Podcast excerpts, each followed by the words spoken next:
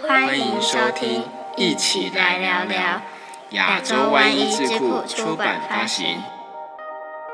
大家好，我是主持人莉莉 M。那最近开学阶段就是进入到大家常说的一个视力季，那相信这样子的开场白，应该就不难猜到我们今天是邀请哪一科医师一起来聊聊了吧？因为我本人也很爱追剧，然后可能上班我们看电脑，然后下班又追剧，这些三 C 产品可能都会有一些影响。那等一下就来好好的，可能会被医师检 讨。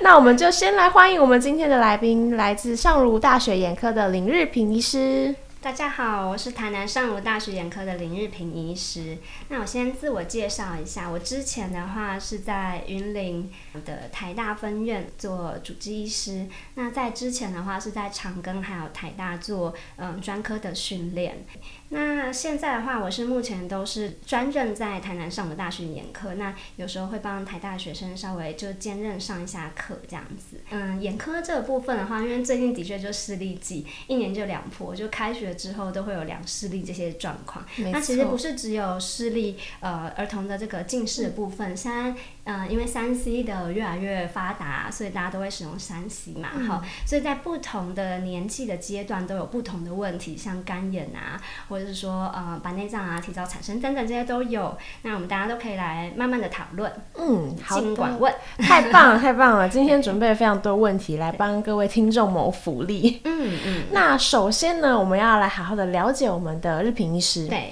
可以跟我们分享说，究竟是什么原因会选择眼科当为您的专科呢？嗯，真的非常好的 问题。首先我自己就有眼睛的一些问题，是就我自己就是非常严重的干眼症的患者，像我的泪液检查，通常应该检查出来都是十以上，嗯会是比较一个正常的一个泪液的分泌量。但我个人的话是零跟一，所以我以前在学生时代其实就一直饱受干眼的一个困扰。嗯哦，了我解，就在学生时代绕到每一个科嘛，自己会去看自己喜欢的部分。那我对我自己的了解就是，我自己很喜欢学一些比较难的一些学术的东西，就是好奇宝宝，越不懂的东西越想要知道。 然后还有另外一个就是说，呃，我自己也蛮喜欢动手去操作一些东西的。嗯那因为眼科它呃，医学生来讲的话，最常接触到就是内外科。那眼科来讲的话比较偏，所以就会觉得这个蛮有兴趣的。嗯那像有一些课，我就完全觉得就是对我来讲很陌生，学不来，像皮肤科之类的。对，对，所以就会发现自己的兴趣就是在眼睛的这部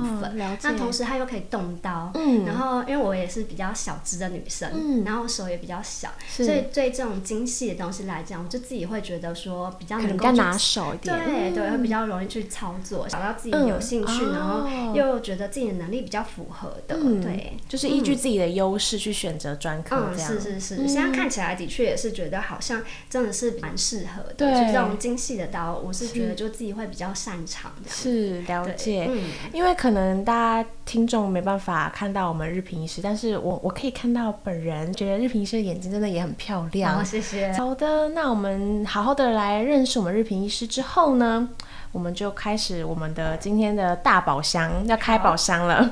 对于近视控制的预防啊，因为其实对像 iPhone 十五最近出了嘛对，其没实错我们的三 C 产品其实真的是对推陈出新。对对，那占据我们生活中也很大部分，那对甚至还有很多的家长可能会出现三 C 的育儿法，超多。对，等等，就随便可能在餐厅都会看到，哎、i 连 p a d 在放诊 所在都会看到。在诊所也会。对，没错，在我们的面前。那不晓得日平医师有没有感受到，说我们出生在这样子世代的小朋友，他的对近视的年龄是不是一直有在降低呢？有哎、我觉得真的是会吓掉我们眼科医师的下巴。嗯啊我来举一个我前阵子看到一个最惊人的一个案例，嗯是就是我们都知道说，一般我们的小朋友都会有一个远视的度数，在对六岁以前。好，哦，然后呃，我发现现在的孩子们的远视的储备度数真的是越来越低，常常在六岁以前就会验到他们已经有假性近视或者是真近视。但是最让我惊讶的是，嗯因为大部分的孩子们他们刚开始近视的时候，他们都会说他们看得到，嗯，即使他们零点三、零点一也会说他看得到，因为他没有失明，哦所以他会觉得他就是看了得解到，他不知道什么叫做清楚。哦，了解，对，所以不能只相信小朋友的话。嗯，但是有一个三岁的小朋友告诉他妈妈说他看不到，然后他妈妈带过来的时候，我们量了，发现它有一千度的近视，天哪，真的是小真嗯的这么小对对。然后我哇们就问他为什么会有这样子的状况，对，妈妈就说她每天因为手机对她来讲非常的有趣，她每天就是很近这样子贴着去看，这样十五公分贴着一直去看，然后就一直滑一直滑一直滑，但因为家长也不知道这有多大的危害。嗯，所以就任由它滑。但妈妈看到上千度的时候，当然这是还没吓散坏瞳，对。但是不管有没有散瞳，这个度数很惊人。对，对，所以而且我们反复，我们那时候太吃惊了，嗯我们还反复的测量好几次，都是一样，都是一样的。所以后来我们就开了长效散瞳剂，先给他点，嗯对，然后就请小朋友就是戒掉手机。嗯那妈妈也是因为被吓到了，妈妈直接切掉网络。嗯，所以一般小朋友戒手机很困难，但是这个妈妈她直接停了那个网络以后，小朋友真的没有摸手机，哦所以后来回来的时候大概就降到六百、三百，哦慢慢像它点一样，因为它还小，可对以把那些假性近视的部分慢慢的调回来。嗯现在好像我记得最后一次回诊大概一百度左嗯右。哦，那好险，对对，裸视也从很差看不，对他说看不到，嗯嗯嗯他现在觉得看得很清楚，大概有零点八到一点零之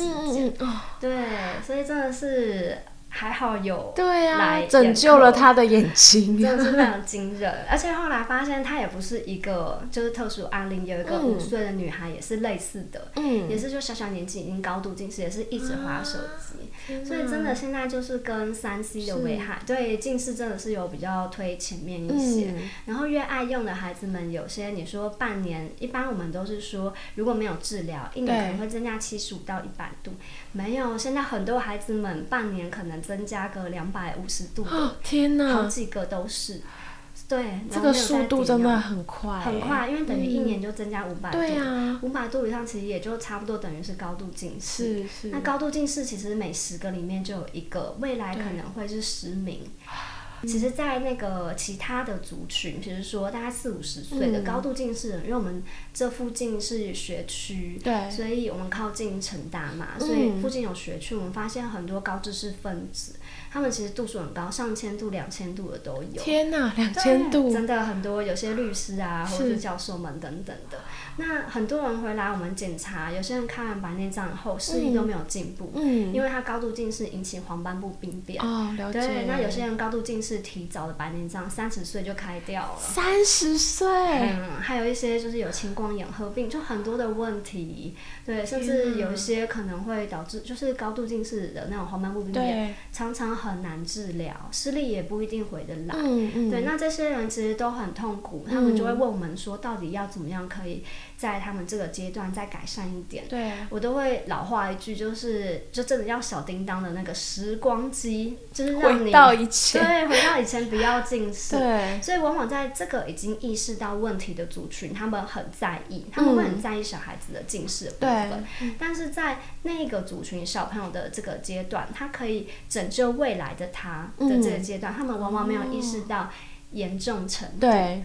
所以常常我请他们认真点药，我都是在说对未来的自己对负责，未来的自己也真会的感谢现在的自己。苦口婆心，对，真的是苦口婆心， 那口水都说干 了。拜托你们好好乖乖的点，那很希望这两个族群对如果互相分享一下的话， 对，可能会更知道说这个近视控制为什么嗯现在这么、这么重。要，嗯对对，像嗯、呃也讲个新知好了，嗯就是以前的话，我们都是开呃长效散瞳剂，对那大家都说会畏光，好，因为就健保它只有给付零点一二对五这个浓度，那是嗯这个是会畏光的。那底下还有其他的浓度，像是零点零一，那嗯以前要自费，但是八月哦，八月开始纳入健保。十二岁以下的孩子们的话，如果有近视的部分的话是，可以开零点零一，根据医师检查以后可以开立这个嗯药物。那为什么会纳入健保这个部分的话，其实这就是，其实我们发现这个是太重要，就是对近视部分太重要。嗯那有时候浓度比较高的，当然也有需求，可是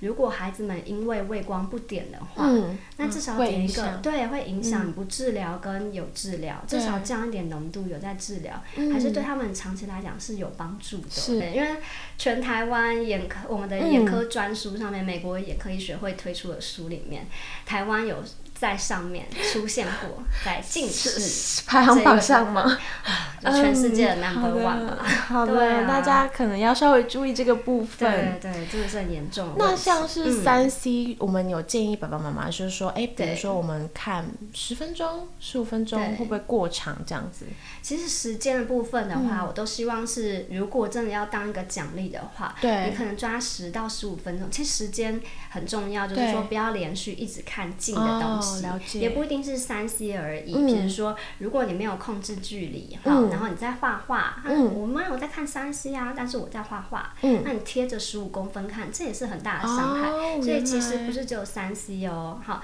是近距离的活对动。如果你嗯选择十五公分画画一小时，那我宁可你看十分钟的电视，嗯距离五公尺以上，哦，所以跟距离也是蛮有关系是的。了解对了解，对所近以距离的活动，嗯，距离这个部分还是要稍微注控意制一一下，下对嗯，了解。嗯那这个部分可能就是要请我们的爸爸妈妈稍微注意，去协助我们孩子们，就是进行这个视力的这个控制啊，对我们预防近视这个部分。对，距离很重要。比如说嗯电视是比较远的，但也不是鼓励大家看电 视，就是说三 C 里面就是比如说手机、iPad 跟电视，对，啊真的是比较远对的，我们会建议就是，嗯比如说，嗯，之前大家可能会用手机对看巧虎，哦嗯好那我宁可你是看电视，嗯距嗯离嗯远点看巧虎。 是那嗯，iPad 的话，如果你是为了要上课，那如果可以的话，那我也会希望你投影到大荧幕上面，嗯距离远一点的这样去上课。哦因了为解那之前疫情期间，三对 C 使用远距嘛，对那到现在也是都一直在发展远距这部分，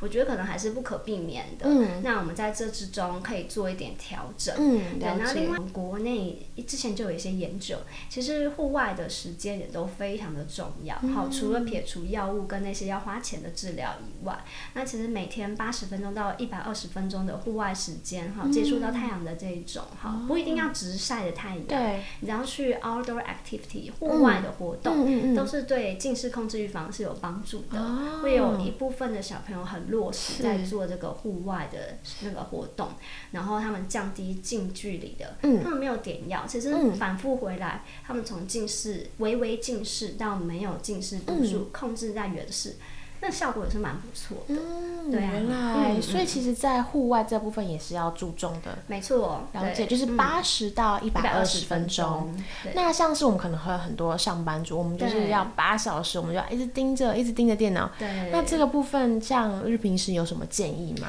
我都会建议大家，如果是 office lady 或先生的嗯话，是就是大家总有上厕所的时间。哦是的是的 对，你可以现在比如说三五十分钟的时候、嗯去喝口水。嗯啊，，如如果可以的话，就看看窗外，对哦，看远方。嗯其实不一定要眼球转来转去什么之类，其实应该是看远方，它的肌对哦肉、睫状肌就会放松。那你稍微因为久盯荧幕会造成蒸发性的干眼症，是所以你呢，就是没有看荧幕的时候，可以稍微有意识的眨几下眼嗯睛。那眨眼睛这个动作呢，可以让我们眼睛的肌肉就是稍微收缩的时候是，可以把我们的那个皮脂腺里面油再挤出来。哦，对，都可以原来增。加，让我们眼睛不要那么酸涩。嗯，对没错，因为我觉得在办公室的确是比较常有这个问题。其实我自己在网络上有看到说，比如说嗯呃眼球操 眼球操就不必了。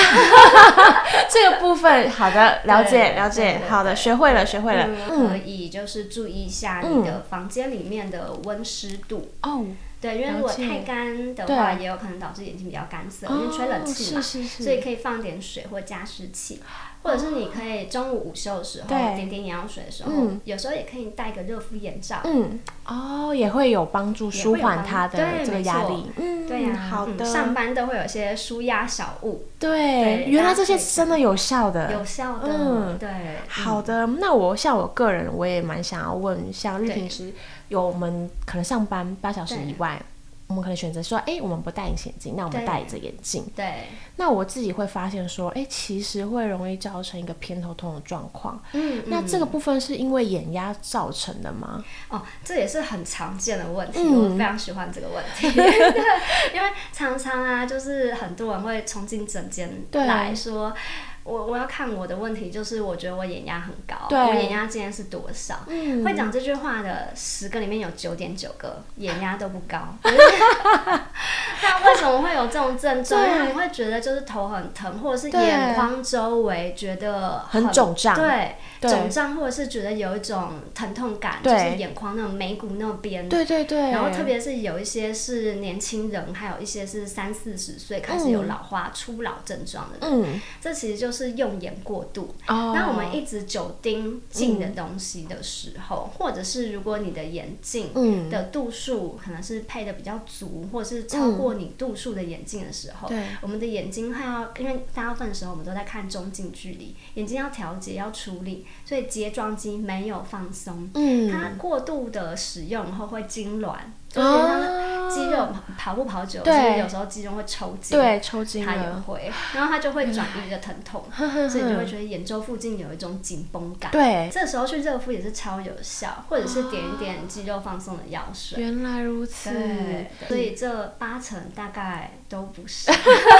搞错了，搞错了，对，常常是眼压高的病人走进来， 他反而不知道，他没有症状， 我们还要跟他讲说，因为很多人喜欢自己去买药，对然后就外面都买的，不知道为什么都买得到类很强效类固醇哦，对，我平常都不会开给病人啊对类固醇，然后他们点着点着眼压就变得很高。嗯回来我们要跟他讲，反而是要讲好久，有不舒服还是要看眼科医生，嗯就是要量一下眼压也是没有问题的。对，但是呃，我就是要跟大家讲，大家就是平常如果是常看中近距离，可以把度数配的比较轻一点，嗯或者是说你自己是那种一两百度的，嗯你自己没有戴眼镜都看得到这个距离的时候，你可以不戴眼镜看这个部分。嗯，对，这都可以。或像是我们在新闻上其实也对会看到，就是很多报道关于对眼睛的这个疾病，对因为眼睛其实在对于人来说真的是非常重要的器官，对我，们一定要好好的喂教，它才两公分 多，但事情很多。对对，非常的重要，啊，对也有很多问题，对，所以我很喜欢眼科啊，因为小小一个东西，对然后就长得很可爱，圆圆的。对那它里面就有分角膜，又有分就是白内障，比如说嗯水晶体、是视网膜，哇，每个地方都是一个学问。 所以我们想要请日平时跟我们分享嗯这些眼疾之间不同的对地方，比如说呃青光眼啊、白内障啊，或是刚刚呃日平时刚好提到黄斑部病变的部分，对那，到底要如何去预防或者是对及早做一个治疗呢？对，这个这个问题真的是 topic 好大。 划重点，划重点。对，就是每一个都可以讲好久好久。对嗯，我觉得，嗯，国人最熟的大概是白内障吧。。对，没对，然错。后最不熟的大概是青光眼，嗯，我觉得青光眼真的是我最讨厌的疾病，没有是没有之 一，啊就就是是它它了就是它，对 对对，排行榜第一名。嗯对，所以今天一定要花一点时间讲一下青光眼。嗯青好，光眼的话，就是在我们视网膜上面，它会对嗯视网膜它都是神经嘛，它最后会汇聚到一个地方，然后出去就是我们的视神经。嗯，对，那这视神经啊，它有些人因为青光眼有分很多种，嗯好，那有先天的，也有后天的这样子是。好，我们就主要是讲说，就是那种有遗传性的。那其实因为它不痛不痒，我都叫它视力的小偷，它别名就是视力的哦小偷，它不知不觉就会把大家的视力偷走，都没有感觉，没有任何症状，因为大家常常都会问这个，就真的嗯是没有症状。对好然后尤其是我们亚洲族群，大家也会问的爱问的眼压，对你觉得你眼压正常，但你觉得你就不是青光眼吗？No，我以前就有写过一个论文。是其实后来就是发现，我们亚洲族群都是正常眼压、青光眼 （normal tension glaucoma），所以你眼压量完了，你要记得还是要请医师看一下是眼底镜，看一下视对神经凹陷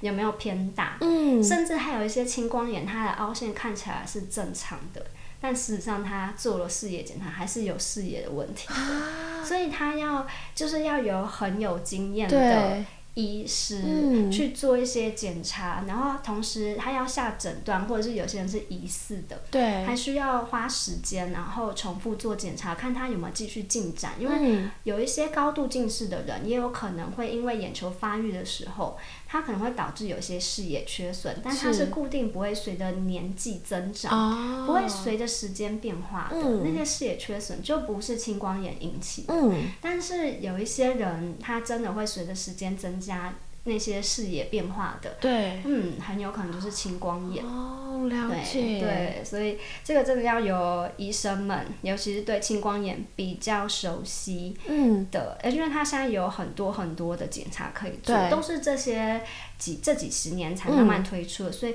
一定要有更新知识。嗯然后还有，它现在有非常多的用药，但是不管是用药还是开刀，它都是一个永远一辈子 ongoing 一直进行的慢性疾病，啊所以它，是 non stop，嗯永远不会缓下来。天哪对，目前的治疗都没办法让它痊愈，没办法，失去的神经就是啊回不来撒那了，那对，就是再见了。啊，所以我们也只能让它延缓，因对为现在人的寿命都很长，七十对八十岁，你会希望你的呃生活的 quality 是好的。嗯，如果你活到八十岁，但后面二十年是失明状况，其实是非常痛苦。对呀，对对，我其实我觉得很多青光眼的人就合并有忧郁症，对啊我这边也有蛮多这些的。我了那他们，们后期其实会进展非常快，他嗯们自己也会觉得非常的焦虑。嗯，对，所以如果可以的话，嗯目前没有太好的疗效，就是我们也只能降低它的眼压，但是对也不是只有眼压这件事情会引起青光眼，有可能是一些比如说血流啊，那不对嗯是血流，但目前没有什么治疗这些其他的方式，或者是还有一些东西是我们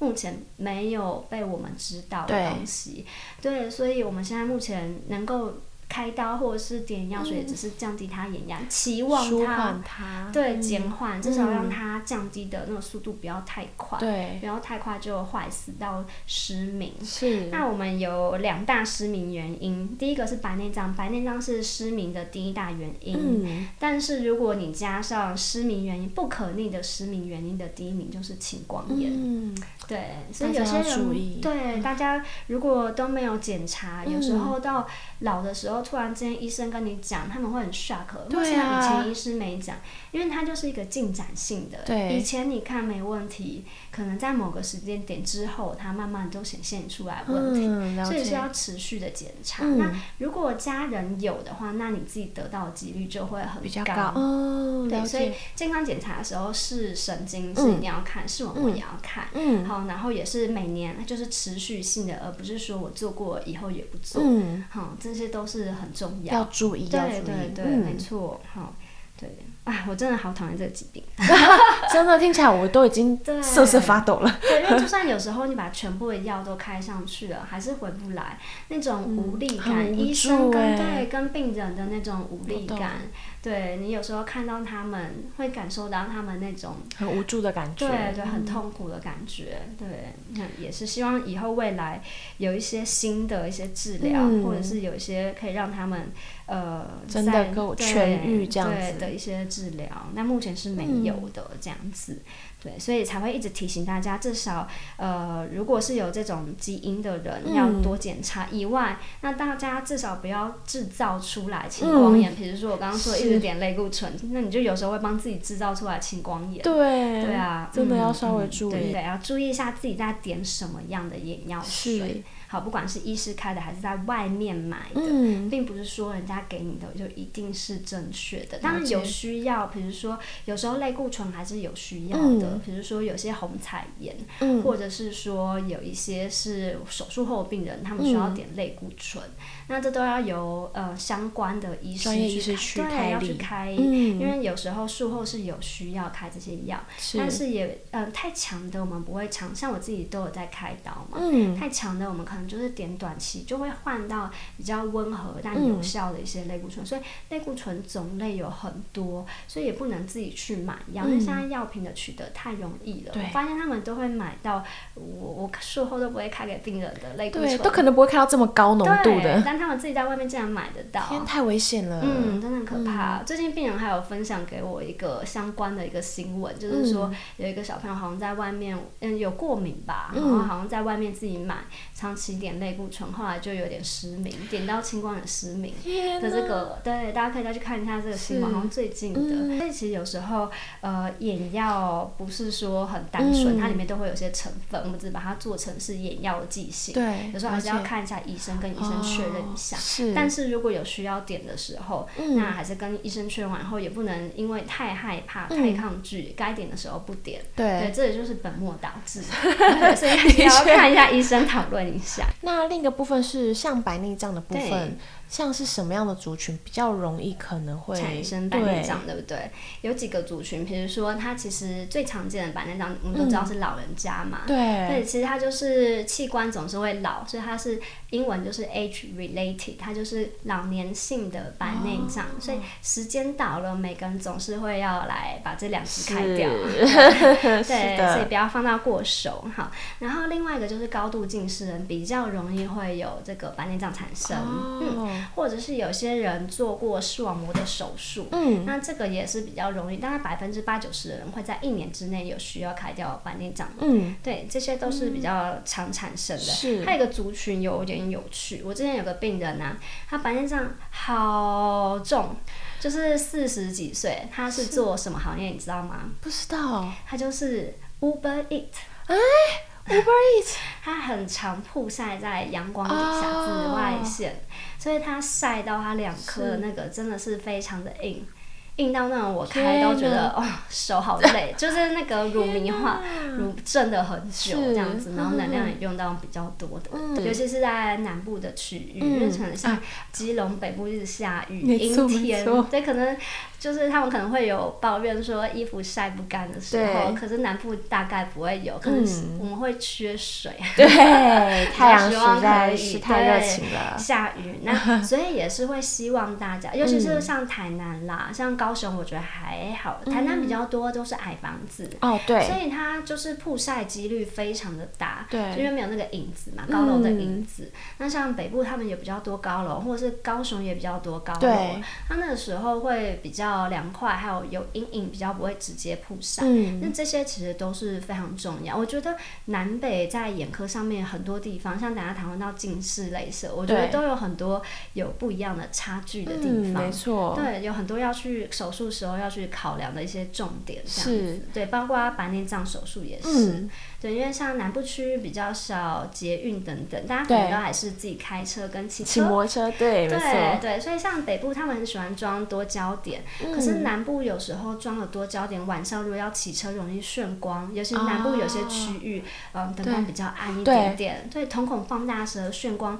对会造成视力，会可能会有点危险。是对，然后最近又推出这几年推出了一个叫长焦点的水晶体，嗯它可以改善蛮大的一个老花症状，术后老花症状，是但是它同时又没有眩光，哦对，所以以前就只有单焦点对跟多焦点选择。嗯那它自从出了长眼焦，它可能看近，有些人可以看到零点八、零点九，甚至是一点零的视力。对，所以呃，多了这个长眼焦，就是变成补足了。这个中间这的个一个，问题对对，嗯补足了中间你你不想要放单焦点，因为对你可能中近距离都看不到。那你在呃南部区有时候需要夜间开车或骑车，那你又不又怕会有夜间眩光，所以对常常以前大家就没办法选择，嗯有这个以后，我会觉有得很多。不同的考量对对，我已经放了上百片了，嗯对，然后我发现病人满意度都非常高，嗯对，然后非常非常适合，因为我有问他们，他们都说真的，因为不是绕射圈设计，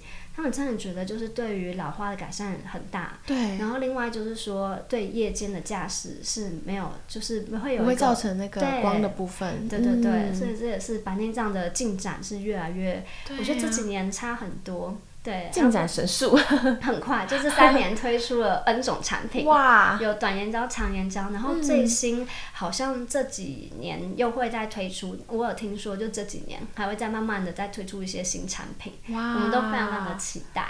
大家对可以稍微注意一下，那对对做对检查的时候也可以询问一下眼科医师，是因为就是跟以前真的差很多了，嗯这样子，对，就有更多的选择，然后更多的治疗方式，对可以让你的生活品质变得更好。对，而且视力改善的部分，嗯像呃，它没有分光，所以像有一些轻度的白呃那种青光眼的患者对，以前我们是不建议放，就是呃老，可能都建议放单焦点，对不希望他们放到其他的水晶体。但现在如果他们想要改善嗯一些中近距离的话，因为大部分人还是中近距离为主，对，没那我们错，发现有一些青光眼的患者放完那款水晶体，远方还是有到一点零，都还是维持的非常好。然后光线的分光的，因为多焦点是用分光的方式，是那目前这个的话，它没有怎么分光，所以对他们来说，像有轻微的黄斑部病变，还有青光眼的患者、这些族群，我觉得也得到非常大的改善。那另一个部分常见的就是黄斑部病变这个对部分了对。对，黄斑部病变也是一个很大的主没题，错因为就是黄斑部它是一个区域， 对就有点像是我们心脏，好像在讨论心脏病，哦心脏病有很多种，黄斑部病变也有很多种。那大家最熟知的就是老年性的黄斑部病变，对，好，那这个跟年纪有相关，跟基因也有些相关是。大家就是在说吃叶黄素的对，那个研究，就是当年在研究这个部分的。嗯，那它有分成干的跟湿的，意思就是它黄斑部会不会有水肿的？简单的说，对。那有些人说眼睛会去打针，对，啊好像老年性黄斑部病变，如果它有水肿的话，黄斑部有水肿嗯就可能会需要去注射一些药物到眼睛里面。哦，对，那如果是没有肿起来干的那一种，可能他的视力就会不太好。但嗯目前没有太好的治疗方式，所以会听到眼科医师就是会跟这些病人说，建议你多补充叶黄素。嗯，是根据以前的一些、呃、文献嗯对对的建议的方式，了但解你也不能期待说好像吃了这个叶黄素就变好了。 对， 可能就是希望不要那么严重，或对者是说另外一只眼睛不要这么严是重。哦对对，就是把它当保健食品吃就可以了，这就样是。还是要寻求专业医师对对的对，建对建议，对对可能还对，是要定期追踪。那其他的像是高度近视也是容易引起一些黄斑部病变，比对如说黄斑部有可能会因为眼轴拉长，可能会比较容易有一些牵引的力量，所以它可能会分层，导嗯，致视力不好，有些可能需要开刀。治疗等等的，好、或者是有一些在那边有产生一些新生血管，嗯，那呃，它其实黄斑部就是我们视力最好的地方，所以就有点像在靶心一样，所以是一旦你小小的在那边出血，视力就可以直接掉到可能看不太到。对，好可怕 所以 对，所以这黄斑部真的超级重要，所以就是嗯我觉得简单的说，就是要让自己过一个健康的人生，早点睡啊，就那些是嗯老生常谈的东西。对习惯很重要，对，习惯很重 要。还有就是压力啊呀、有些对压力也有可能引起一些，就是这黄斑部的一些问题，所以。嗯对，就是，可是不可能没有压力，所对以就是可能有时候就是要让自己呃转念啊，对，或者是做点找瑜到伽，一些嗯窗口，对，就是让自己的生活是有一定的压力，但是你可以有舒压的方嗯式。那睡眠睡的品质好，我觉得百病就是包括干眼症等等的，就会远离你。就对可以所治百整病体了 对我真的是觉得，其实还是要回为什么古人都会说养生，我觉得对还是有道理的。嗯，没不错管，是吃东西啊，还是说呃这个睡眠睡眠品质，嗯对睡眠品质跟这个眼睛的部分都是非常非常有相关性的。我相信，嗯嗯，